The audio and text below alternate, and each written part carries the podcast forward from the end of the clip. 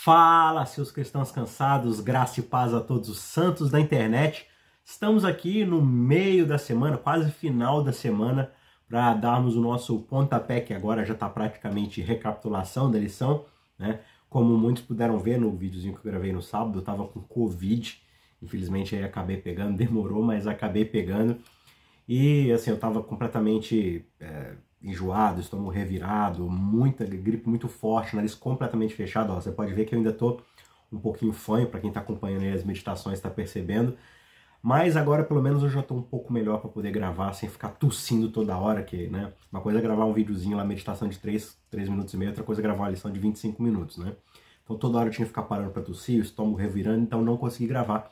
E agora finalmente eu consegui parar, sentar um pouco aqui e gravar com vocês aqui o, o nosso pontapé, que na verdade essa semana vai acabar sendo aí um, uma recapitulação da lição, mas ainda está em tempo para você fazer uma boa recapitulação aí, uma boa aprofundada no seu estudo para poder revisar uh, na sua classe de escola sabatina no próximo sábado agora, tá certo? A gente começou uma nova temporada, essa é a terceira lição, terceiro episódio da temporada, e se chama uh, Provados pelo Fogo. Tem a ver com sofrimento, com provação, com como o nosso caráter vai sendo desenvolvido nas provas que a gente vai enfrentando.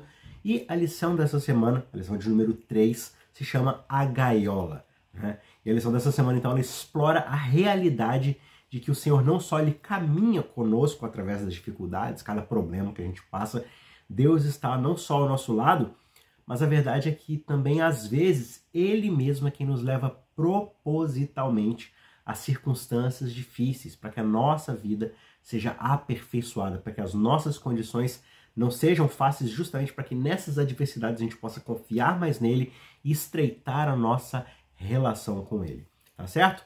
O nosso verso chave dessa semana é de 1 Pedro, capítulo 1, verso 6 e diz: "Nisso vocês exultam, embora no presente por breve tempo, se necessário, sejam contristados por várias provações." Mas vocês exultam por quê? Porque essa é uma oportunidade de desenvolver o caráter, de desenvolver um aprofundamento no nosso relacionamento com Deus. Tá certo? Quero agradecer aqui de profundo coração é, de todo mundo que orou por mim aí, pela minha saúde, da minha família e tudo mais. Obrigado demais, eu oro sempre por vocês também. E obrigado aí pelo carinho de todos, pelas mensagens aí de, de saúde. E você pode continuar participando com a gente aqui da nossa comunidade de estudo da Bíblia através do canal Cristãos Cansados, né? Entra lá no YouTube, Cristãos Cansados. Se você está assistindo esse vídeo agora no YouTube, você pode simplesmente aí clicar em se inscrever, deixar o seu gostei e indicar esse vídeo para as outras pessoas. Vai ser uma ajuda e tanto, né? Se você puder ajudar a gente com isso. E ao se inscrever no canal, você também fica por dentro de todas as nossas meditações diárias, que infalivelmente, às vezes dá uma atrasadinha, uma atrasadinha não sai de manhã, sai, acaba saindo à tarde, mas no geral, toda manhã, toda seis da manhã, a gente tem um vídeo aí, uma meditação do estudo da Bíblia de capa a capa. Você é nosso convidado a estudar a Bíblia conosco, tá certo? E já vai se inscrevendo, já vai ficando aqui com a gente, que pro ano que vem tem muita coisa legal para vir, tá? Novas mensagens, novas séries vão aparecer e a gente vai ter, se Deus quiser, se Deus permitir, a gente vai ter uma nova etapa do nosso curso de interpretação bíblica. A gente já teve um curso de interpretação bíblica. Na parte mais teórica, como estudar, como analisar, como estruturar certas coisas do estudo da Bíblia. E a gente está preparando um material aí que tomara que fique pronto, pela graça de Deus, que é um panorama geral de toda a Bíblia. A gente vai ver todos os livros da Bíblia, um panorama geral de cada um, uma estrutura para a gente entender a mensagem de cada livro e como cada livro se encaixa no plano da redenção. Então você não pode ficar de fora, vão ser aulas semanais, tá certo? Durante o ano todinho a gente vai visitar a Bíblia de um lado até o outro, de capa a capa, tá certo? Mas vamos aqui para o nosso estudo da semana, sem mais delongas, que é a lição de número 3, a gaiola, dentro dessa série maior que é Provados pelo Fogo. Então, como a gente vai ver, existem certas questões que a gente precisa entender quando a gente se relaciona com o sofrimento. A primeira delas é que Deus não nos abandona, Ele está sempre conosco se nos relacionamos com Ele. Só que a segunda é que não só Deus nos abandona, como às vezes Ele nos conduz no meio de todo esse sofrimento. Né? Deus não só o permite, mas às vezes Ele até causa. Por que não? A Bíblia mostra momentos onde o próprio Deus inflige sofrimento sobre o seu povo, sobre aqueles que são seus amados, para que isso lá na frente gere um bem maior do que o sofrimento causado no começo, o aperfeiçoamento do caráter, né? Então, às vezes Deus vai fazer com que a gente perca a mão do controle, com que a gente não tenha acesso ao conforto que muitas vezes a gente desejaria, mas que isso lá na frente vai causar um bem muito maior, que é de confiança nele, de aperfeiçoamento do caráter. E a gente vai ver então os nossos três pontos aqui, como é que esse processo acaba se dando. É, e primeiro a gente vai ver que Deus ele conduziu o antigo Israel ao longo do sofrimento. Né? Então o Senhor não apenas ele acompanhou Israel pelo deserto. Quando Deus tira o povo lá do Egito, naquele êxodo, com todas aquelas pragas, sinais, maravilhas e tudo mais, Deus os leva até o deserto. É Ele quem os leva para lá, para a liberdade. Só que no meio desse processo do deserto, Deus vai colocando eles diante de situações onde eles são provados o tempo todo. Ele lidera o caminho no meio desse processo ali no deserto, que a gente vê em Êxodo no capítulo 13, 17, por ali. Né? Deus ele propositalmente vai conduzindo os filhos de Israel a lugares extremamente difíceis. Primeiro eles passam ali no Mar Vermelho, onde aparentemente, pelo menos não de forma discernível, eles conseguem encontrar algum meio de escapar, lá em Êxodo no capítulo 14, né? Eles já começam a reclamar ali, e aí, será que a gente veio aqui até até agora só para poder morrer. E agora, Moisés, onde está Deus? Então você já percebe que eles têm muito ainda o que desenvolver na confiança em Deus. E Deus os livra dali só para logo depois eles já pararem ali de frente de Mara, de Refidim, onde eles não encontram água para beber no meio do deserto, né? Êxodo 15, uh, Êxodo 17 ali, eles já começam de novo a reclamar, ah, será que a gente veio até aqui? Lá no Egito pelo menos a gente tinha água, e o tempo todo aquela saudade do Egito. Por quê? Porque lá eles tinham algo de concreto. Só que eles não tinham esse conforto que eles estão falando aqui. Eles sofreram demais, eles o tempo todo pediam pela libertação e agora eles estão reclamando por quê? Porque eles acharam que viria agora, depois da libertação, o conforto. Mas Deus está conduzindo para que eles possam não se apegar a esse conforto, mas se apegar ao Deus que os salvou. E esse Deus vai desenvolver neles o caráter de confiança nele. Né? Então, esse conceito de, de que muitas vezes Deus vai nos conduzir por meio de dificuldades está ligado justamente àquele estudo que a gente fez lá na primeira semana, que foi do Salmo 23. Né? Às vezes o pastor vai conduzir a gente junto a águas tranquilas, junto a pastos verdejantes. Só que muitas vezes, ao invés desses pastos verdejantes e águas tranquilas, o que nós temos é areia e mais areia. É deserto. Deus muitas vezes nos conduz, conduz seu povo através do vale da sombra da morte. E não de águas tranquilas e pastos verdejantes, mas para que a gente possa confiar na sua liderança, para que a gente possa desenvolver essa relação com ele. E tal condução, né, esse tipo de, de condução por meio do deserto, por meio das provas, do sofrimento, tudo isso foi projetado para desenvolver em nós o temor e a fé no Senhor. Porque do contrário, a gente passa a confiar em nós mesmos. Na história de Israel isso vai acontecer. Mesmo diante de tudo isso, de todos esses testes, provações, o povo no fim se esquece de Deus quando eles estão confortáveis lá na Terra Prometida, quando eles se estabelecem nas casas, quando eles já têm plantação, quando eles já estão no conforto, eles começam a se esquecer de Deus. E o ciclo, mais uma vez, continua. Imagina se eles não passassem por isso. Eles já tinham abandonado a Deus na primeira oportunidade, que é o que acontece quando eles estão já ali diante da, do Mar Vermelho, né, diante do, da falta de água. Eles já começam, ah, quem dera a gente pudesse voltar para o Egito e tudo mais. Então essas provas são para desenvolver neles o temor ao Senhor, a confiança no Senhor. Mas infelizmente, né, é o, o ser humano é um ser muito falho que tem essa tendência gigantesca de se voltar para si o tempo todo. Né?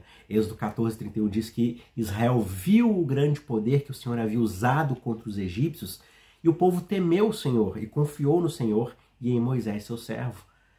Claro que essa é uma descrição temporária. Né? Ela não descreve o estado é, de coração e de confiança do povo de Israel no longo prazo. O tempo todo eles vão oscilando nesse processo de confiança, desconfiança, confiança e desconfiança, né? Agora, essa pergunta dos israelitas em Êxodo 17, 7, qual pergunta? Ah, por acaso está o Senhor no meio de nós ou não? É uma pergunta tanto quanto duvidosa, né? Será que Deus está aqui mesmo ou não? Porque às vezes parece que ele não está. Por que, que eles fazem esse tipo de pergunta? Essa pergunta justamente ela revela a expectativa que eles tinham de uma viagem que seria muito mais fácil, muito mais confortável, muito mais cômoda. Só que às vezes seguir a coluna no meio do deserto não é uma garantia de felicidade e conforto constante. Muitas vezes a gente vai passar por meio de sofrimentos. Essa própria coluna que nos libertou é aquela coluna que vai nos conduzir por meio das agruras do deserto. Né? Só que de outrora, né, da outra forma, antigamente, o Senhor levou o seu povo ao vale ali do Refidim, e ele pôde escolher, nos, ele pode escolher nos levar até lá também, a esses momentos onde falta alguma coisa. Ele faz isso justamente para testar a nossa lealdade a ele. Ele nem sempre vai nos levar a lugares agradáveis. Se ele fizesse isso o tempo todo, por causa da nossa tendência de autossuficiência, a gente poderia se esquecer que ele é o nosso ajudador. Ele é aquele que vem em nosso socorro. E ele anseia justamente por nos é, por se manifestar para nós e nos revelar quais são os abundantes suprimentos à nossa disposição e permitir que o julgamento e a decepção venham até nós para que nós possamos perceber a nossa impotência e aprender a chamá-lo para pedir ajuda. Né? Esse é um texto de Ellen White lá em Review and Herald, 7 de abril de 1903.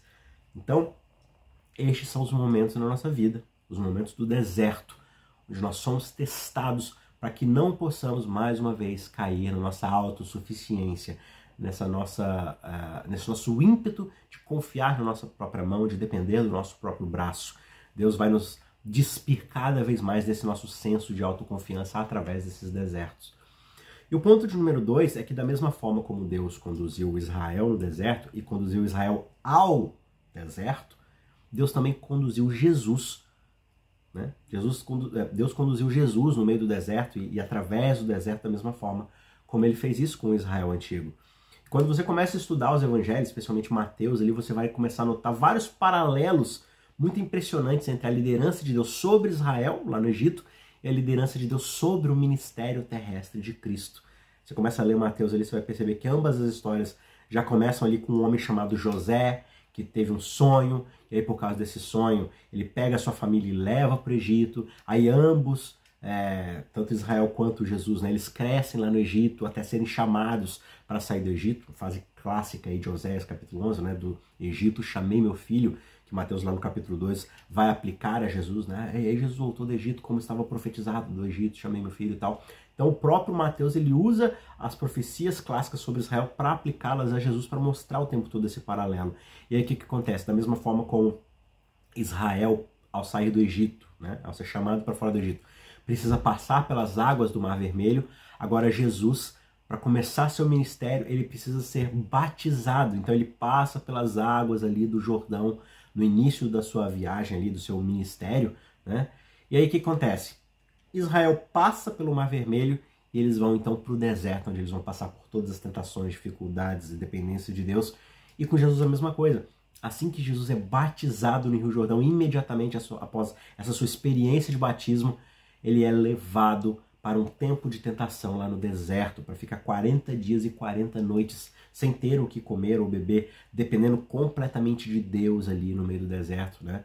E ali Deus poderia testar o seu caráter. E testar aqui não é simplesmente no sentido de ver se tem ou não, é testar no sentido de aprimorar, de, de realmente é, mostrar a que veio, mostrar que aquilo não tem defeito. É, de, de é, é, como se fosse aquele teste que você faz quando você quer. Já viu aqueles carros que os caras querem testar os mecanismos de segurança do carro e eles colocam os passageiros falsos, né, todos marcados, assim, aqueles bonecos amarelos, eles botam eles para fazer batidas, para ver como é que ele se sai naquela, naquele desempenho de segurança. Então, esses são os testes que a gente é subordinado testes para que nós possamos perceber se nós estamos de fato talhados para o sofrimento, talhados, é, aprimorados para aquilo que nós realmente precisamos passar. Então Deus sabia tudo aquilo que viria pela frente no ministério de Jesus e ele queria mostrar para Jesus que Jesus estava pronto para isso. Então ele testa sua fé ali no deserto para demonstrar que o próprio Jesus confia plenamente em Deus. Né? E isso vai ficar claro então já após esse período do deserto, quando ele vai ser tentado pelo inimigo. E Jesus demonstra o quanto ele depende plenamente do seu Pai para poder vencer as tentações. O tempo todo são, são tentações provando Jesus a depender de si mesmo, a se voltar para um senso de autopreservação, para um senso de autodependência. E Jesus fala assim: não, meu Pai, a sua palavra, o meu Pai, Deus, o tempo todo. Né? Então é interessante que Marcos ele chega ao ponto de dizer que o próprio Espírito é quem conduz Jesus até o deserto para ser tentado. Né? Deus Pai, através dessa condução pelo Espírito Santo, dirigiu ativamente a Jesus no meio dessas experiências, para que Jesus tivesse essas experiências de se encontrar com o próprio Deus e depender dele o tempo todo ali. Então, o propósito de Deus, no fim das contas, tanto para o antigo Israel quanto para o Cristo encarnado, era de desenvolver neles um caráter de fé inabalável. Né? E esse caráter vai ficar cada vez mais claro conforme Jesus vai desenvolvendo a sua relação de dependência com o Pai em todo o seu ministério. Nada faço por mim mesmo, eu dependo daquele que me enviou. A minha comida e minha bebida fazer a vontade do meu Pai. Busquem o tempo todo né, ao meu Pai e tudo mais. Então Jesus depende de Deus o tempo todo, até a hora final. Pai, eu queria fazer minha vontade, mas seja feita a tua vontade, né? Uh, se, se pudesse, eu queria que esse cálice fosse apartado de mim, mas seja feita a tua vontade. E Jesus é fiel até a cruz, ele não desiste. Né? No momento mais desesperador, a sua fé acaba se aguentando ali. Por quê? Porque ela foi comprovada, ela foi talhada no meio de todas essas provas no, no, no tempo todo, onde cada vez mais Jesus vai dependendo do seu Pai, dependendo do seu Pai, sem falhar nenhum momento. E aí o terceiro ponto, para a gente concluir então nosso estudo, é que da mesma forma que Deus conduziu Israel lá no deserto, ele conduziu Jesus lá no deserto, essa é a mesma forma como muitas vezes ele vai nos conduzir no deserto. Né? Nós, hoje, no século 21, nas dificuldades que a gente passa, se Deus conduziu propositalmente os israelitas e o seu próprio filho até essas situações adversas, justamente para poder testar e aprimorar a sua fé, para poder desenvolver neles o caráter de Deus, a imagem de Deus neles, a gente não deve ficar surpreso quando o próprio Senhor nos conduzir de igual forma através dessas circunstâncias similares, pelo mesmo motivo, que é o que a gente vê o tempo todo Pedro falando, né? especialmente lá em Pedro, capítulo 4, versos 12 e 13, quando ele fala que ele quer desenvolver em nós esse caráter provado pelo fogo. Né? Por quê? Porque o propósito final, definitivo da condução de Deus nas nossas vidas é de nos transformar em seus semelhantes, sermos semelhantes ao próprio Cristo, desenvolver em nós o caráter do próprio Jesus. Né? 1 Pedro 1, capítulo, é, capítulo 1, versos 6 e 7 diz: Nisso vocês exultam, né, que é o começo do nosso verso, embora no presente por breve tempo seja necessário, sejam contristados por várias provações, para que, uma vez confirmado o valor da fé que vocês têm, muito mais preciosa do que ouro perecível, mesmo apurado pelo fogo, resulte em louvor, glória e honra na revelação de Jesus Cristo. Ou seja, por mais difícil que seja isso agora, o resultado lá na frente, quando a gente sobreviver a tudo isso, é termos em nós a capacidade de refletirmos o próprio Cristo. O próprio Cristo é refletido em nós, claro em nós, como essa imagem de Deus em nós?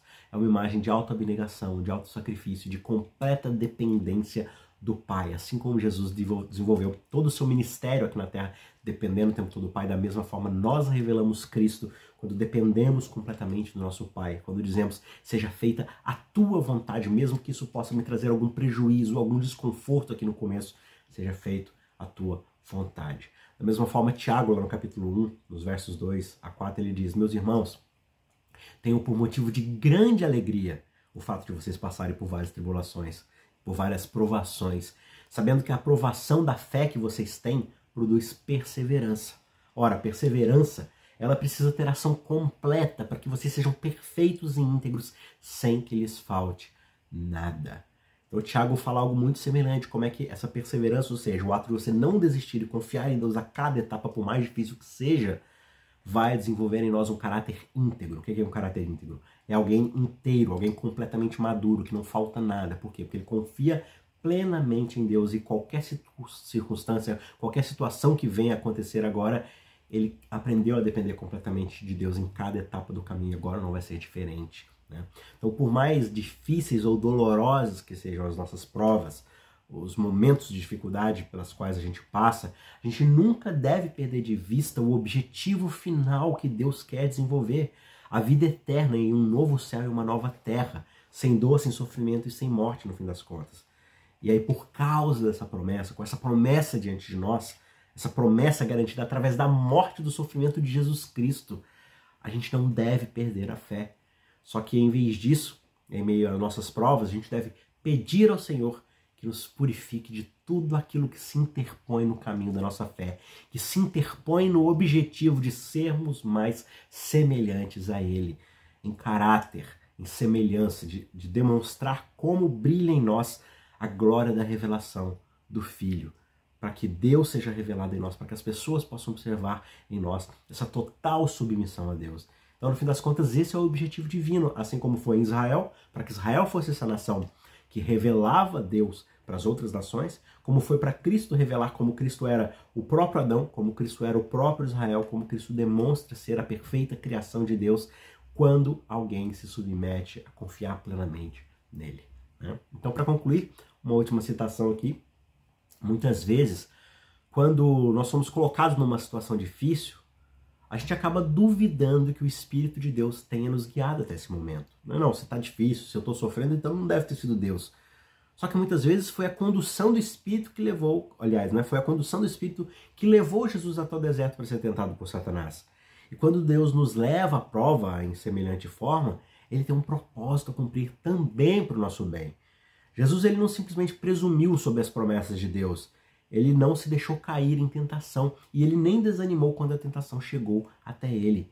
Nem nós deveríamos. A nossa resposta às tentações, aos sofrimentos, às provas, às dificuldades deve ser a mesma de Jesus. Pai, eu gostaria muito que essas provas não tivessem vez na minha vida. Eu gostaria de não estar passando por isso. Eu gostaria que, se possível, o Senhor tirasse essas dificuldades da minha vida.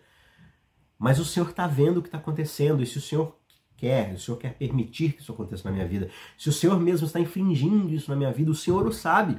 O Senhor está vendo o plano maior e o Senhor não está vendo simplesmente o que está diante de mim.